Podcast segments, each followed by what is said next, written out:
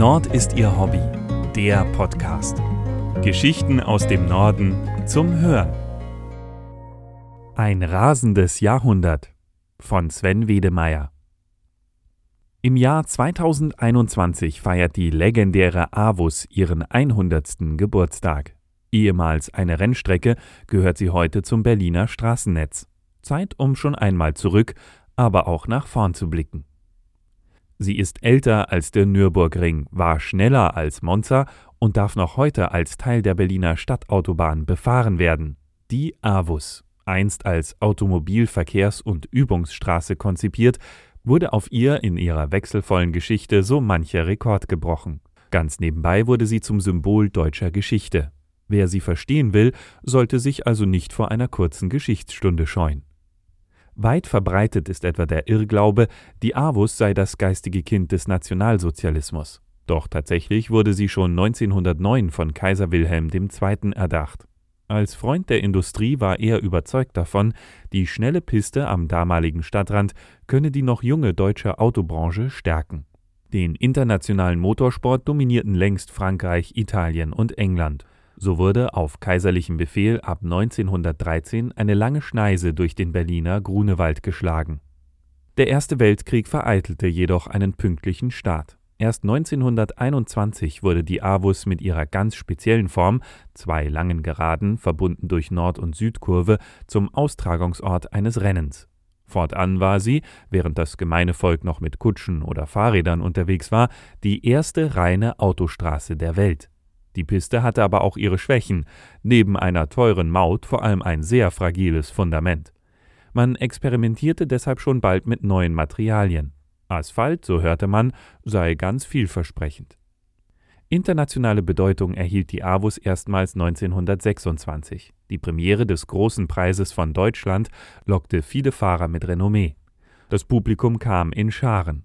Doch nach einem tragischen Unfall mit vier Toten drohte das Motorsportliche aus, noch bevor die Avus überhaupt hätte Geschichte schreiben können.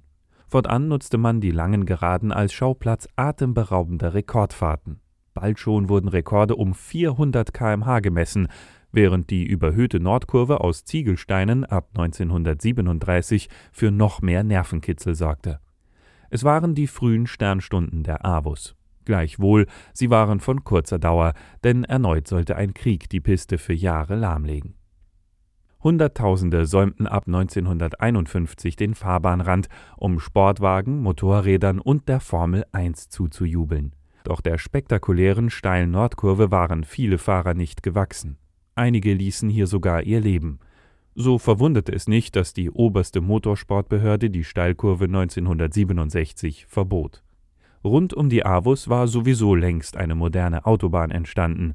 Den Berlinern kam ein platzsparender Neubau ganz gelegen. Im Lichte der wachsenden Stadt und strengerer Vorschriften wurde der Niedergang der Avus als Rennstrecke immer deutlicher. Zu unsicher und zu schnell waren auch die Rennen von Formel 3 oder DTM. Daran konnten neue Schikanen ebenso wenig ändern wie mobile Tribünen. Nach dem Fall der Mauer rollten dann nur noch Pkw über die Avus. Der Druck wurde zu groß. 1999 fiel die Flagge zum letzten Mal. Doch immer noch ist die Avus ein wichtiger Teil Berlins, wie die schnurgerade Fahrt auf der A115 beweist. Schnell denkt man an früher, an das Vorzeigeprojekt im Straßenbau, an Siege und Niederlagen, an Schicksale der Legenden.